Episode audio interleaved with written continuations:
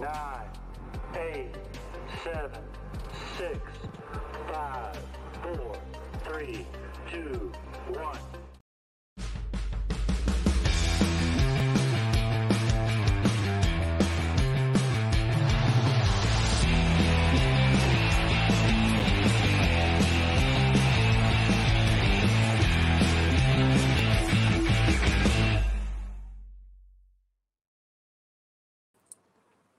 Bonsoir tout le monde, merci d'être présent au- dans le mail numéro 5. Salut Renaud, pour la première fois on est séparés. Ouais, malheureusement, hey, cinq épisodes, ça passe vite, hein? Ben, regarde, j'ai autant de plaisir, même encore plus de fun euh, que le premier épisode, fait que c'est un, un bon signe pour continuer euh, cette émission-là. Puis euh, ben là, on a eu un invité la semaine dernière et là, ben, on se retrouve les deux encore euh, juste euh, seuls, mais on a plusieurs sujets, même on en a trop. Fait qu'on va essayer de les fitter dans le 30 minutes. Mais euh, je veux commencer par directement, on va y aller. Loterie, c'était hier. Ouais, ben, si vous avez peut-être vu les, les- les- les réactions des gars en live, en tout cas, moi, ça m'a beaucoup fait rire. les regarder, Claude, Seb, euh, avoir le résultat de la loterie. Donc, c'est ça. À 8 h hier, on, avait, on savait qui avait Connor Bedard. Et puis, finalement, les Canadiens prendront au cinquième rang. Euh, juste avant eux, ça va être San Jose. Et puis, troisième rang, ça va être Columbus. Deuxième, on a Anaheim. Et puis, euh, écoute, les grands chanceux qui ont bougé de deux positions, euh, qui est la, la- la logique aurait voulu qu'ils prennent troisième, mais qui finalement vont prendre premier. Euh, à mon avis, malheureusement, c'est Chicago. Ouais, ben regarde, Chicago, c'est comme l'équipe qui sont un peu. Sont, comment je pourrais dire? Ils sont tellement chanceux. Ils, ils finissent leur, leur, leur- leur cycle. Ils viennent d'échanger Kane en mars. Et là, Ben, tout d'un coup, se été. retrouvent avec une autre vedette euh, générationnelle. C'est comme un peu si la Ligue nationale leur avait donné. Tu sais, Il y a plusieurs personnes qui parlent comme quoi c'était euh, rigged, donc Bon, euh, c'était truqué. Mais moi, j'y crois pas. Moi, je pense que c'est non complètement plus. Moi non plus. et C'était c'était la deuxième équipe avec le plus de chances de- de- d'obtenir Connor Bedard et je pense que c'est complètement légitime qu'il se, ram- qu'il se ramasse là. Puis bon, euh, on sait toutes les, les erreurs de, de la gestion de Chicago dans les dernières années. Mais pour ça, regardez, je suis en France en ce moment, je suis dans le sud de la France, euh, je suis hébergé par une amie et elle, elle est experte Ah, en tout ce qui est euh, un peu agression et autres et elle a une petite montée de lait à faire avec nous parce que vraiment, je pense que cette équipe-là mérite beaucoup de, de haine en ce moment. Ils, ils ont tellement de chance et tout d'un coup, ils se ramassent avec un- le plus beau cadeau que la Ligue nationale aurait pu leur donner. Donc, eh ben, je vais, je vais te laisser, Alexandrine, venir nous joindre. Salut tout le monde, Bonjour, Alexandrine. j'espère que ça va bien. Écoutez, je me présente rapidement. Je m'appelle Alexandrine Mauvais-Lamoureux. Je suis présidente, directrice générale et cofondatrice de Scène un peu, on est à l'extérieur en ce moment, donc euh, il y a des tumultes qui se passent dans la rue.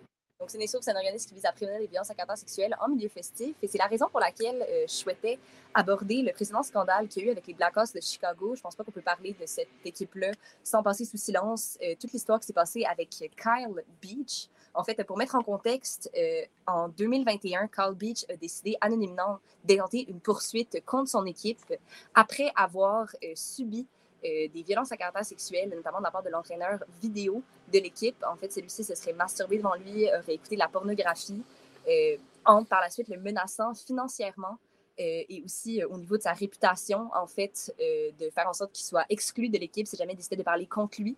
Kyle avait par la suite mentionné ces événements-là euh, à la direction de l'équipe qui lui avait simplement répondu que c'était de sa faute. Donc, sans surprise, euh, le fameux discours de remettre la faute sur le dos des victimes dans des cas de violence à caractère sexuel, c'est une discours qu'on entend beaucoup trop souvent. Puis c'est la raison pour laquelle le geste de Kyle Beach était énormément courageux. Puis euh, je pense que c'est important de saluer son courage pour tenter de changer un peu ce problème qui peut être institutionnel au sein de la LNH. Ouais, ben regarde, moi, c'est peut-être. Il y a Kyle Beach qui est juste comme. qui est sorti d'un dix ans plus tard. Euh, c'est comme complètement. tu sais, En plus, il y a du monde là-dedans que Patrick Kane, Jonathan Taze, c'était du monde qui était déjà dans l'équipe, qui avait déjà un impact, un- du leadership, une, une gestion du locker room. Euh, un- le coach Kenville qui, lui, a eu une longue carrière. Et là, on sort tout ça et, et on apprend à quel point ces personnes-là ont, ont fermé les yeux. Puis c'est tellement bon, c'est ça, je ne veux pas baser l'épisode parce qu'on pourra en parler 30 minutes, mais c'est Ouais. juste, juste la- le petit résumé que tu as fait là, c'est tellement absurde que tout d'un coup, cette équipe-là n'a aucune conséquence. tu sais, Ouais. Qui, qui se commence avec. euh, Tu sais, tu suis un peu le hockey en, en, en Mhm. marge un peu, puis Conor Bedard, tout le monde l'a entendu parler de lui. Ben oui. Et là, tout d'un coup, il se ramasse avec, avec ce jeune-là qui va redonner toute la vie à cette équipe-là, qui va Mhm. vivre dans cette ville-là, qui va. C'est juste un peu. Ben oui, c'est un privilège d'avoir un talent générationnel comme ça sur ses bancs. Puis euh, est-ce que cette équipe-là est digne d'avoir ce privilège-là? Je pense que c'est une question Tout de suite, en tout cas. Parce qu'on entend qu'ils n'ont pas encore fait de gestes pour vraiment réparer ce qui s'est passé dans Ouais, le passé. Ils n'ont pas tenu responsabilité. tu sais. Aucunement. Puis en tout cas, c'est juste, c'est- c'est c'est ça. Moi, je trouve ça complètement dommage que la Ligue nationale fait aucun mouvement pour Ouais. un peu empêcher cette équipe-là de repartir autant facilement. Euh, c'est- en tout cas, c'est- il y a ça. Il y a, il y a eu Kane qui a eu d'autres histoires. Et juste la, la- Chicago en, en tant qu'organisation avec leur logo et leur nom, que ça, c'est une autre d'appropriation culturelle et une autre, Ouais, une autre- un, autre terme. euh, C'est une autre conversation. Instrumentaliser les Premières Nations pour en faire son logo, ça aussi, c'est quelque chose de critiquable. Mais c'est ça, là, c'est, là, là est pas la question, dans le sens que, bon, euh, I guess qu'ils ont eu des ententes. Je pense qu'il y a, il y a quelques années, il y en Mhm. avait eu même, qu'ils avaient parlé avec euh, des nations et autres. Mais Ouais, chaque chose en son temps. c'est ça, on, verra, mais c'est juste c'est ça. C'est, c'est- c'est doutable un peu que cette équipe-là se ramasse avec. Tu sais, mettons, on va revenir à juste Arizona qui avait euh, fait des, des trainings de joueurs, puis des, des, euh, qui avait, pendant l'été, euh, illégalement, avait euh, pris des, des- des données de leurs joueurs, puis fait des entraînements et autres qui avaient été illégales. illégal et la Ligue nationale avait jugé que, ben, comme ils avaient enfreint les règles, ben, ils n'avaient pas le droit à leur choix de première ronde. Mhm. Et là, Chicago, eux, font ça et tout d'un coup, il n'y a rien, on n'en parle même pas. euh, puis ça passe dans le beurre, c'est ça. Aucune conséquence. Donc, c'est peut-être ça qui est un peu euh, doutable. Mais euh, as-tu quelque chose à finir, Ouais. conclure? Puis sinon, Renaud, vas-y, euh, t'as rien dit à date. Ben non, ben ça, ça, ça mieux quand vous êtes à côté pour euh, ce genre de sujet-là. là, mais je te remercie, Alexandrine, d'être venue en, parler. Puis, euh, s'il y a des gens qui veulent euh, rentrer plus en détail là, là-dedans, je vous pointerai vers le podcast de Steve Dangle où il a fait une interview de, je pense, 45 minutes environ du journaliste qui a aidé Kyle Beach à sortir toutes ces informations-là. Donc, où il rentre absolument en détail là-dedans, pourquoi ça a été autant difficile de sortir ça? Donc, euh, euh, renseignez-vous là-dessus, je vous encourage à le faire. C'est super intéressant comme podcast, mais euh, dur à écouter. Mais on pourrait, on pourrait essayer de trouver une manière de, de le, le- le plugger dans les commentaires ou dans la bio. Oui, absolument. On va essayer. Mais euh, Merci regardez- les gars, bon podcast. Bon, mais euh, pour revenir à euh, un sujet, écoute, euh, plus léger, après ça, euh, là, on parle beaucoup du draft 2023, mais euh, nous deux, on a eu la chance euh, l'année dernière, après avoir euh, scouté toute l'année le- les, jeunes dans leur propre ligue, de voir, pas beaucoup, mais certains des choix de première ronde 2022 jouer devant nous grâce à nos, billets de saison à Laval. Et puis, écoute, j'aimerais t'en parler. Je pense que j'en ai 3-4 pris en note. J'aimerais t'en parler, qu'on sorte un petit peu nos pensées sur ces joueurs-là. juste se mettre. L'eau à la bouche euh, avant la saison prochaine euh, de la classe 2023. Ouais, puis Euh. de ces joueurs-là, ça se pourrait que ça soit la dernière fois qu'on les voit à la place belle parce que Absolument. Pense Absolument. plus vite qu'on le pensait dans la Ligue nationale.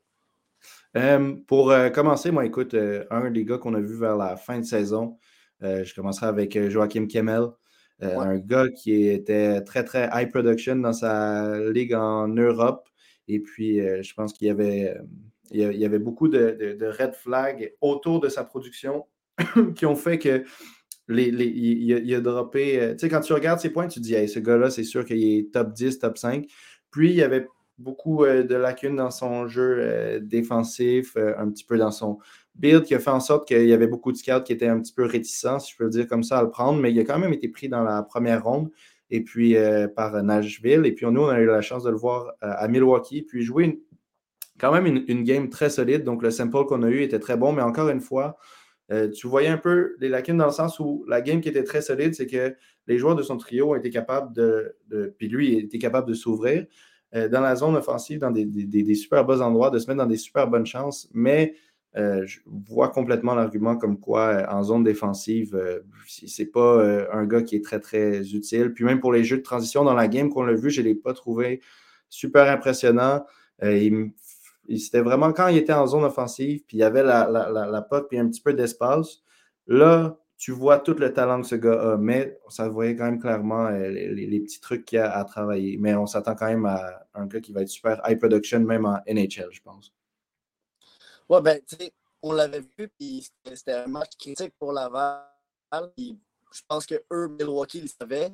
Et il avait commencé avec, sais, je pense qu'on on le voyait pas tant au début. Il, il était un peu timide. Et tranquillement, juste des, par des petits gestes, tout au long du match, il, il faisait mal. Il faisait juste les bonnes affaires offensivement. C'est sûr qu'il trichait un peu en défensive, mais c'est le genre d'affaires que c'est un peu, euh, un peu aléatoire des fois, ben, sans, sans être dans les organisations, sans avoir des, des informations euh, Ouais.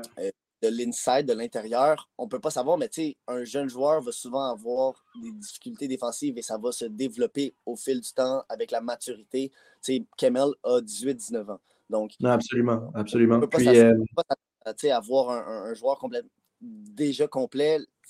La plupart des joueurs de même, ils se fient à leur, euh, à leur talent offensif parce que ça a toujours marché dans toutes les ligues. À un moment donné, ben, quand tu te ramasses dans la Ligue nationale, tu ne peux pas juste euh, faire des buts parce que les autres joueurs de l'autre bord, c'est les meilleurs du monde aussi. Mais Kemel, c'est vraiment ça. C'est qu'il a commencé la saison de son, de son draft en, Finlande. Il pétait des scores. Il était en train de, briser tous les records. Il était au top de la Liga. Donc, la Ligue professionnelle de Finlande, il a été longtemps le numéro un en termes de points. Juste ça, c'était déjà énorme.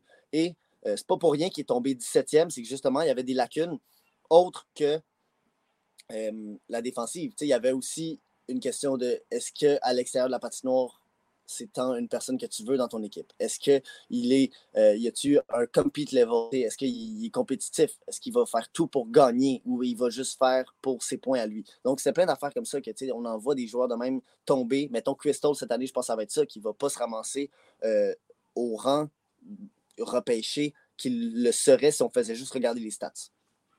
Oui, absolument. Puis euh, écoute, pour finir euh, sur Camille, j'aimerais quand même dire qu'il y avait un haut niveau de production euh, dans sa ligue en Europe, et puis là, il arrive en HL, puis il a montré qu'il était capable de garder ce niveau de production-là, ce qui est déjà super impressionnant et qui montre que écoute, le jeu en zone offensive est maîtrisé. Puis si après ça, en faisant le jump en NHL, ce niveau de production reste là, bien déjà là, même si le gars reste un petit peu fantôme en défense. Écoute, c'est un gars qui est capable de te mettre 70-80 euh, points en attaque. C'est quand même un, énorme argument pour l'avoir dans ton équipe, même si défensif, ce n'est pas le meilleur. Euh, par contre, euh, un autre gars qu'on a vu jouer, que moi j'ai trouvé pas mal plus, il m'a impressionné par à quel point il avait l'air prêt à être là. Puis en plus, lui, on l'a vu jouer en début de saison.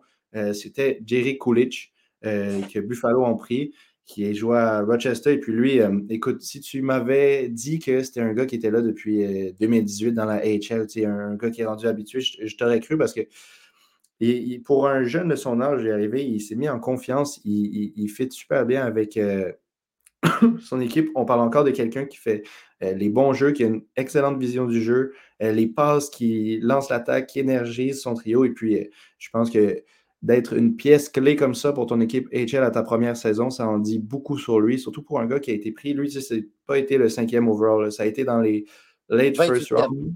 28e, c'est super impressionnant. Et lui, on fait confiance. Et puis, cette année, il a montré qu'il était prêt. Et puis, lui, c'est un gars, euh, je pense qu'il aurait pu euh, faire l'équipe à Buffalo aussi si euh, il y avait eu euh, l'espace pour lui. Là, en ce moment, à Buffalo, il y a beaucoup de, joueurs qui se démarquent et puis je pense pas qu'il aurait pu le mettre dans un rôle où il aurait pu autant euh, s'épanouir, si on peut dire, qu'à Rochester. Je pense que c'était la situation parfaite pour lui, puis il va être mis en confiance pour euh, sa première année en NHL. J'ai adoré ce que j'ai vu de lui. Ben, tu sais, un peu comme Holtz, comme tu dis. Holtz, il a le talent pour faire la Ligue nationale. C'est juste que New Jersey n'ont pas besoin de Holt sur le quatrième trio et Holt n'a pas besoin d'être sur le quatrième trio de New Jersey parce que c'est pas un endroit pour un joueur de talent comme ça. Puis même si Buffalo est dans une autre situation en termes de, euh, de la LNH présentement, je pense que Coulet, ça aurait été trop vite de le précipiter dans la Ligue nationale. Euh, là, il est capable de faire 46 points en 64 matchs, de jouer contre un niveau qui peut-être est plus proche de ce qu'il jouait l'année passée en euh, Tchéquie. Ouais, ben c'est ça qu'on parle. Playoff en ce moment, ils sont en finale de la division. Euh, et il a 4 points en 3 matchs, 3 buts en 3 matchs. C'est vraiment un joueur dominant. Il est 6 pieds. Donc, c'est pas comme si c'était un joueur qui était déjà euh, énorme, contrairement aux autres. C'est juste qu'il a une bonne force physique. Ça, on le voit directement. On le voit qu'il a déjà l'air d'un homme sur la glace. Euh, puis, tu sais, bon, c'est.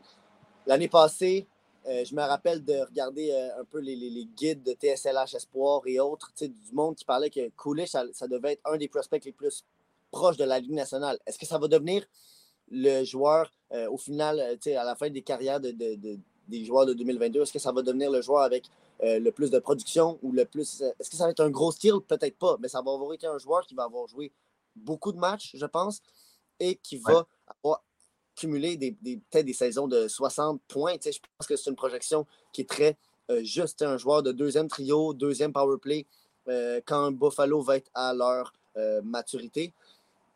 Puis c'est ça, je veux dire, un peu, un peu euh, contrairement à Kemal, lui, dès le début, dès le début des matchs, tu le vois, tu n'as même pas besoin, comme tu le dis, ça, ça a déjà l'air d'un vétéran. Ouais. Lui, dès le début, il n'y a même pas besoin de se, se tremper un peu les pieds. là. C'est comme directement. On, le voit que c'est un des, des joueurs les plus utilisés de son équipe. C'est un des joueurs importants. Son coach l'adore. Donc, euh, tu sais. Cas, euh, Béchard, on va, on va attendre, mais c'est sûr que Kulich, ça serait déjà bien de l'avoir à Laval. Ouais, ça aurait été le fun d'avoir cette saison, là, surtout avec euh, la sortie qu'on a eue en playoff. Mais bon, euh, c'est ça. c'est- Je pense que au niveau du potentiel de production, je pense que tout le monde s'attendait à ce que Mesher soit plus haut, même s'il y a beaucoup plus de lacunes. là. Je ne sais pas, Mesher, quand tu le regardes jouer, c'est clair. C'est un des joueurs que j'ai trouvé cette année que ça a été le plus facile de regarder euh, qu'est-ce qu'il faut travailler. Tu sais, son, son jeu est vraiment facile à lire. Et puis, il y a des petites améliorations à faire, comme aller plus au centre, aller plus euh, se mettre son corps et la puck devant le net qui pourrait faire de lui un joueur euh, super létal. Mais tantôt, tu as parlé de, est-ce qu'on va voir Coolidge comme un des gars de la, la- la classe euh, 2022 avec le plus de points? Je ne sais pas. Par contre, je dois dire que son euh, 46 points en AHL cette saison, je ne m'y attendais pas du tout. C'est un gars que je ne le, je le voyais pas comme arriver à Rochester puis être celui qui a un, des- un des gars qui a le plus de points. tu sais. Donc, je ne sais pas si je dirais que je m'attends à ce qu'il y ait euh, l'équivalent NHL, mais il pourrait surprendre comme il a fait cette saison euh, en AHL. Sinon, Ouais. euh, Mais tu sais, juste finir là-dessus, c'est juste. Ouais.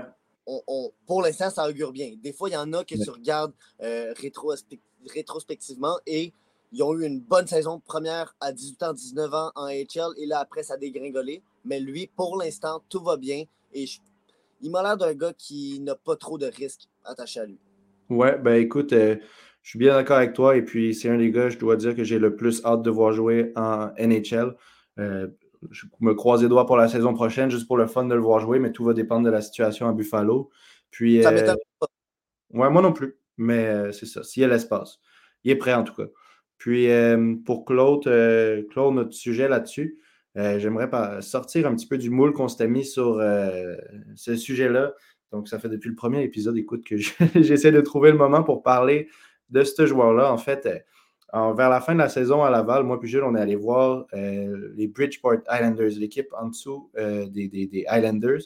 Et puis, on regardait les noms des joueurs, puis euh, les gros noms, sais, Dufour, on était comment, on a hâte de voir. Puis finalement, en regardant la game, il y a un certain Durando qu'il s'appelle, qui a été repêché sixième ronde en 2017, qui a 24 ans, que je dois dire, je pense que c'est un des seuls gars pour qui je pourrais dire ça cette saison en AHL qui m'a complètement ébloui, épaté, qu'à chaque présence qui était sur la glace, que ce soit dans sa, la récupération dans sa propre zone, l'amener dans la zone offensive ou ce qu'il faisait dans la zone offensive m'a complètement épaté. Il était excellent. On ne pouvait pas le rater. Donc, euh, écoute, je, laisse ça à ça juste pour dire que je l'ai vu jouer un match, c'est tout, mais ce match-là, il m'a complètement ébloui. Je pense que c'est un des plus beaux matchs que j'ai vu d'un joueur en HL. Cette saison, euh, Durando, c'est 55 points en euh, 68 matchs. Et puis, euh, moi, je me dis, écoute, peut-être un late bloomer pour un sixième round pick. Il a 24 ans, donc c'est pas un, un jeune prospect qui va venir et qui pourrait euh, devenir un des, des, points de leader des Islanders, mais il pourrait monter et puis avoir un très, très gros impact sur leur 3-4e trio. Donc, c'est un gars que je pense qu'il va jouer en NHL euh, dans les saisons qui s'en viennent. Puis juste à regarder parce que je vous dis, il est super euh, amusant à regarder jouer. Je pense que Jules peut témoigner là-dessus. Ouais, ben, tu sais, il a joué son premier match cette année dans la Ligue nationale. Euh, je le vois un peu comme, euh, un peu comme situation, là, pas comme type de joueur, mais un peu comme la RHP. tu sais. C'est Ouais. RHP, la, la- la saison passée, il a joué quatre matchs. Et là, cette année, il a commencé un peu boîte bête en AHL. Puis ensuite, il a euh, décollé, puis il s'est ramassé dans la Ligue nationale et il est devenu un peu. Tout le monde maintenant, sans équivoque, dirait que RHP, c'est un joueur qui appartient à la Ligue nationale. Durando, je le vois un peu comme ça dans le style. L'année prochaine, ça se pourrait qu'il commence la saison à Bridgeport. euh, mais là, par exemple, il va devoir passer le balotage. Je ne sais pas, mais en même temps, c'est Ah pas oui. un joueur que je, que, que je vois une équipe prendre au balotage parce qu'il n'a rien prouvé encore pour être un joueur euh, constant dans la Ligue nationale. Mais c'est le genre de joueur que je verrais peut-être euh, commencer en AHL, puis ensuite prendre une place pendant, pendant qu'il y a un blessé, puis juste y rester dans, Ouais, en. Ligue nationale parce qu'il est proche, il était là, justement, tellement il y avait tellement un gros impact. Puis, tu sais, bon, on l'a vu un match, mais ses stats le prouvent un peu. Son Ouais. équipe n'était pas une top équipe, puis il a été capable de euh, driver sa ligne et tout. Donc, c'est comme tu dis, un joueur de 3e, 4e trio. Euh, J'ai aucun problème avec ça, moi, de, de, de vraiment le projeter là-dessus. Non, absolument. Puis euh, les Highlanders, c'est une équipe que je pense que dans les années qui viennent vont avoir de la place pour un gars comme ça. Donc, euh, si, euh, écoute, ils le gardent, ils ne le perdent pas aux waivers, comme tu dis, je pense pas non plus que c'est un gars qui va être pris. Je pense qu'il va avoir l'occasion de le prouver. Maintenant, c'est est-ce qu'il va le faire? Je vous dis qu'il pourrait avoir. Pour rentrer dans notre, dernier sujet de la, journée, Jules, as-tu regardé un petit peu les séries de la GMQ? Malheureusement, je suis en France. J'ai regardé vraiment d'un œil très loin. Euh, Mhm. J'ai regardé le podcast hier, le segment de Camille, notre chroniqueuse. Mais euh, c'est sûr que j'ai regardé des highlights, j'ai regardé mon feed Twitter pour euh, rester actif, rester connaître un peu les, les- les- choses, les, les nouvelles, si je pourrais dire. J'ai su, mettons, que Dumais allait peut-être revenir dans la série, ce qui pourrait être énorme Ouais. pour Halifax. Mais je dois dire que je suis étonné de la série de Québec, Gatineau. Ah, Je absolument. pense que, comme tout le monde, on aurait cru que cette série-là serait, serait rendue un peu plus loin, mais je- ça, ça- ça prouve un peu là, à quel point Québec, ils sont dominants. Puis Ouais. on dirait que je les vois pas, pas se rendre en, en- en- à la Coupe Mémoriale. Je pense qu'il n'y a pas une équipe qui est capable de rivaliser avec le leadership, avec la profondeur, avec la, la- la grosseur de leurs joueurs, de leur équipe. Puis même la grosseur, même pas juste physique, juste mettons un gars comme Gaucher ou il y en a un autre que j'aime bien, Agostino, qui sont des gars de caractère qui ont tellement le grit pour les, les euh, tellement le grit pour les, les séries. Ouais, les que- séries, ouais. Puis, puis William Rousseau, la, la semaine passée, on a parlé à, à- à- à un peu son, son, euh, son homologue, si je pourrais dire, tu sais, son, son, son, Son rival. son pire ennemi, je pourrais dire son rival, ouais, c'est ça. Mais, euh, mais tu sais, c'est ça, juste euh, Rousseau, c'est incroyable qu'est-ce qu'il fait comme, euh, comme job. Puis garde, je veux juste dire euh, salut à Philippe Labrie qui nous dit salut de Facebook. Donc, merci d'être présent ce soir. Mais c'est ça, regarde, malheureusement, en ce moment, il faut que je choisisse un peu mes, mes, mes, mes- Ouais. mes moments où ce que, ce que je suis. Je sais pas si toi, tu as, plus de, de- de- choses à dire là-dessus. Ben, je pense que pour un gars qui n'a pas regardé les séries, tu as quand même bien fait le portrait de Rempart. Par contre, euh, je dois dire que moi aussi, je pencherais plus du côté des Remparts pour la finale. Euh, par contre, j'aimerais bien quand même faire le cas pour euh, Halifax, qui sont l'équipe qui ont fini écoute, dans le haut du classement aussi, et puis qui, ce qui est gros, c'est quand ils sont rentrés dans la série contre Sherbrooke, ils ont perdu les deux premières games. Je me suis dit, OK, ils se font surclasser. Je, je, je, pense, je les vois pas rentrer là-dedans. Puis ils ont été capables de se ressaisir, faire une fin de série qui est incroyable. Et puis, et puis euh, il faut jamais sous-estimer une équipe qui vient de, de- remonter de 2-0 pour euh, gagner les quatre matchs d'affilée. Donc, euh, je pense qu'on va avoir une excellente finale avec deux équipes euh, qui pourraient tout l'emporter, mais euh, je suis d'accord avec toi sur le fait que je pencherais plus euh, du côté de Québec parce que, veux, veux pas aussi, je pense que Québec, ça fait euh, quelques années qu'ils qui, qui savent que c'est leur moment, qui ont des gars qui sont vraiment. Nathan Gaucher, c'est vraiment un gars de série, à mon avis. Euh, Justin Robida qui est allé euh, à la finale, euh, c'était 2021, je pense, avec les Foreurs. C'est des gars qui ont, qui, ont, qui ont faim pour ça et puis euh, qui ont une équipe vraiment bâtie euh, pour les séries à la GMQ, je pense. Mais tu sais, tu parles d'une équipe qui remonte de deux. On l'a vu, New York contre Ouais. New Jersey. New York gagnait 2-0. Et là, euh, New Jersey remonte à 2-2. Et ils finissent par gagner la série. Et là, c'est un peu ce qui se reproduit. Là. Caroline gagne les deux premiers matchs. Ah et là, Jersey sort et démonte Caroline. Euh, donc, tu sais, il y a des équipes de même que des fois, ils, ils ont tellement de, de, de, de- de caractère dans l'équipe, un bon leadership. Et encore une fois, justement, quand je disais tantôt que on ne peut pas trop savoir quand on n'est pas dans l'organisation ou quand on n'a pas de contact dans Ouais. l'organisation, euh, on ne sait pas à quel point une équipe le veut. Euh, puis des fois, ce qui s'en vient à, à qui gagne le trophée, ben, c'est juste l'équipe qui le veut plus. Oui, absolument. Là, ben, Labrie dit que c'est quoi? C'est Val d'Or qui aurait perdu l'année passée en demi-finale? Je ne sais pas, toi, tu sais plus, tu suis plus. euh, Euh, Val d'Or. Val d'Or, l'année dernière, il me, me semble qu'ils ont perdu en première ronde. En 2021, ils ont perdu en finale. OK. Ben là, il dit l'année passée, on a perdu en demi-finale, mais, mais bon. Euh, Mais regarde, moi, je- on parle des séries. Là, je veux juste aller à l'autre extrême. Les équipes qui n'ont pas fait les séries, ils ont quand même un prix de consolation. Euh, le draft, comme dans la Ligue nationale, et la liste finale euh, du CSR, donc le club. Comment je pourrais dire ça? Le, le- L'organisation de, de, de, de- la- de recrutement de la Comme le Central Scouting, pour la, la GMQ.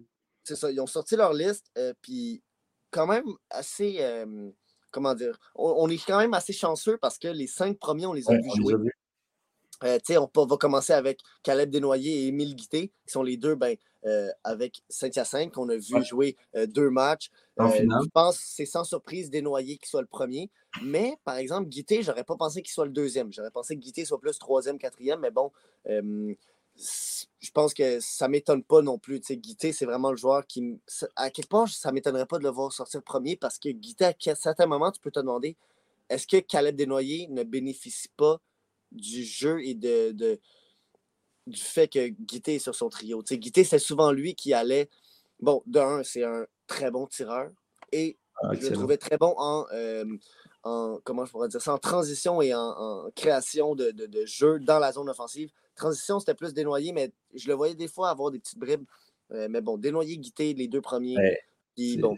C'est ça. Ce qui va être intéressant aussi, c'est que euh, des noyés Guité, c'est des gars, quand on les regardait jouer aussi, ils se complètent tellement bien. Fait que là, je suis curieux aussi de voir comment est-ce que ça va se passer la saison prochaine. Euh, ben, en tout cas, c'est les deux, sûrement qu'ils vont la, faire, mais si les deux jouent euh, à temps plein dans la, GMQ, j'ai hâte de voir comment est-ce qu'ils vont se développer chacun de son bord. Puis Emile Guité, comme tu dis, moi, je trouve que c'est juste un excellent talent complet. il était quand ses coéquipiers sont en train de faire des, petits moves dans la zone offensive, il est capable de se faire oublier, de s'ouvrir, puis de se placer pour avoir un shot létal qui, lui, son tir est excellent. Puis quand c'est à lui de faire l'entrée puis la passe, il le fait.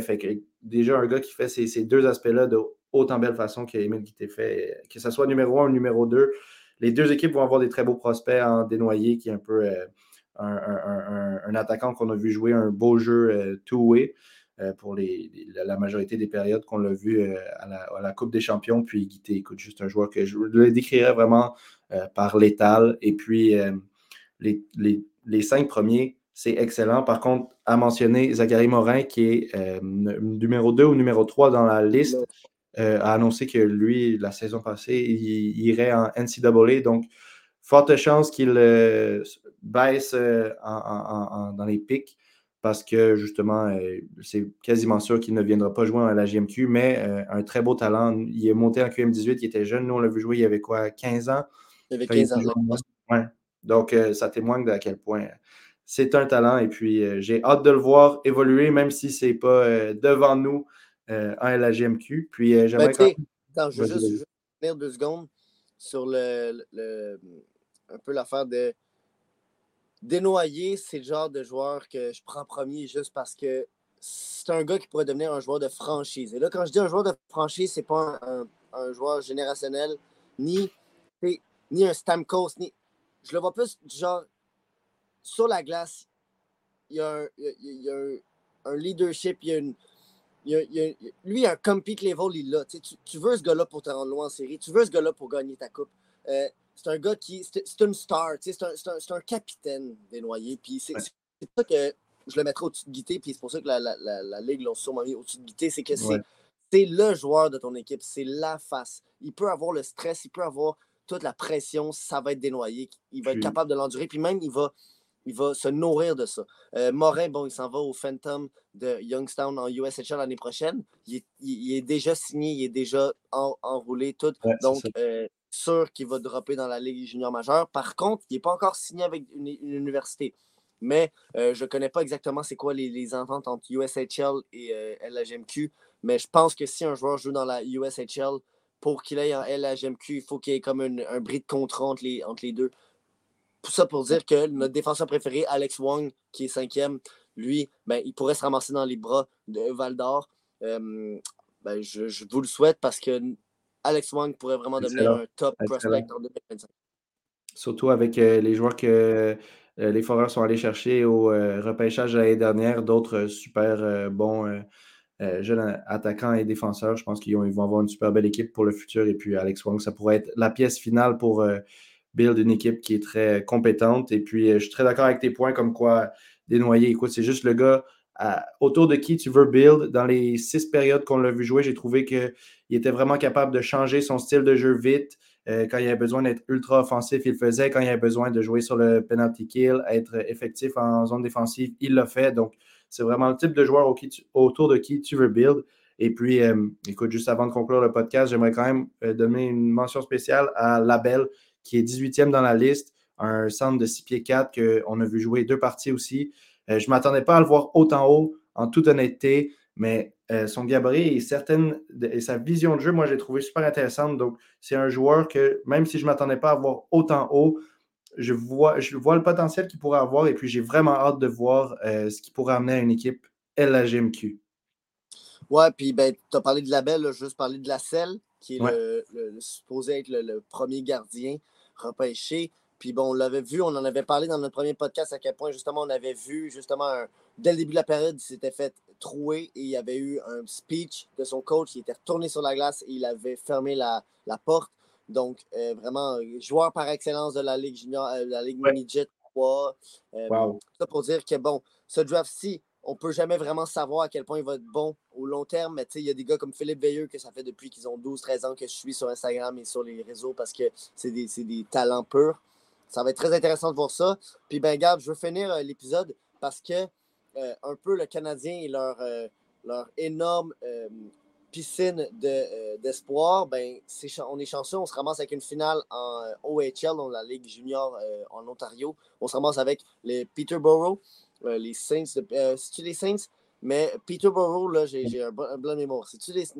Pas les je me souviens pas du nom de l'équipe, mais Peterborough, ouais. De toute façon, c'est les Genre euh, sur le chandail. C'est les Peets. En tout cas, les Peets contre euh, les London Knights, donc les, les, Chevaliers de Londres. non, ça, c'est vraiment une traduction française. Mais euh, l'équipe de Logan Mayou contre l'équipe de Owen Beck. ouais, donc c'est les Peets de Peterborough. Ils ne sont vraiment pas allés loin pour trouver leur, leur nom d'équipe. Mais, euh, mais c'est ça. Fait que, euh, merci Claude. mais euh, oui, c'est ça. Fait que Mayu contre Beck, ça va être intéressant de voir justement Beck, l'attaquant défensif responsable, contre Mayu, le défenseur offensif aucunement responsable. Donc c'est ça, ça va être le hockey à regarder, à, regarder, à part des, des, séries LNH pour les semaines qui suivent. Et puis, écoutez, on a parlé aussi un petit peu du repêchage de la GMQ. Là. Je, je, sais que Seb l'a annoncé dans le podcast hier. Mais quand ça va être la journée du draft, il va y avoir euh, une émission spéciale où on va couvrir euh, pic par pic. Euh, moi je ne suis pas certain qu'on va être là tout l'épisode, mais c'est sûr qu'on va faire une apparence, en tout cas, analyser les joueurs un petit peu qu'on connaît. Donc, si jamais vous êtes intéressé, ça va être un cool épisode, je pense. Puis, j'aimerais finir en vous remerciant d'être venu au numéro 5. On espère vous voir encore au numéro 6. C'est toujours le fun de faire ça. Ouais, ben regarde, la semaine prochaine, on va être ensemble. Je vais être revenu de la France. Euh, et là, on a, et on a un invité aussi la semaine prochaine, et ça, c'est officiel. Mais est-ce qu'on on, est-ce que tu l'as dévoilé? Est-ce qu'on. Non, je pas. J'encouragerais les gens à venir voir notre euh, Twitter, Facebook, Instagram. 24 euh, à 48 heures avant l'épisode, je vais faire le grand dévoilement de notre invité, juste pour pas, pas dire ça trop tôt. Garder un petit peu d'excitement. Ouais, puis je veux juste aussi dire qu'on a lancé un appel à si des gens sont, intéressés à être chroniqueurs. on, a un, blog où est-ce qu'on veut justement mettre un peu plus d'énergie dedans. On veut renseigner les gens. On veut, si, si vous êtes intéressé à donner votre opinion sur des sujets, vraiment, vous êtes complètement libre là, en fait pour les sujets. c'est hockey, sport en général, mais aussi sur les nouvelles. on veut du monde qui sont passionnés, mais aussi qui ont un bon, une bonne maîtrise du français. Fait que c'est vraiment, c'est ça. Venez nous joindre, on est super sympathique, on ne mord pas. Puis euh, on est super, super cool, euh, on a une belle équipe. Euh, puis ben, il y a encore le concours pour le chandail et pour un article.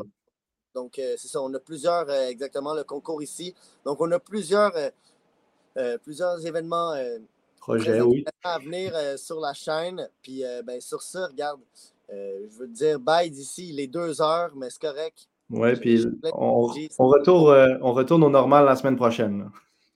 Oui, complètement. Avec un bel invité. ben oui, ça va être cool. Pas en dire trop. On, on, reste en ligne, je vais le dire.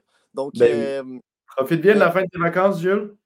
Merci, merci. Ben, bon, bon souper, Renaud. Il est, il est 8 heures chez vous. J'ai une grosse journée demain. Bon. Bonne nuit. Merci pour la bande. Merci à Claude. Bonne soirée.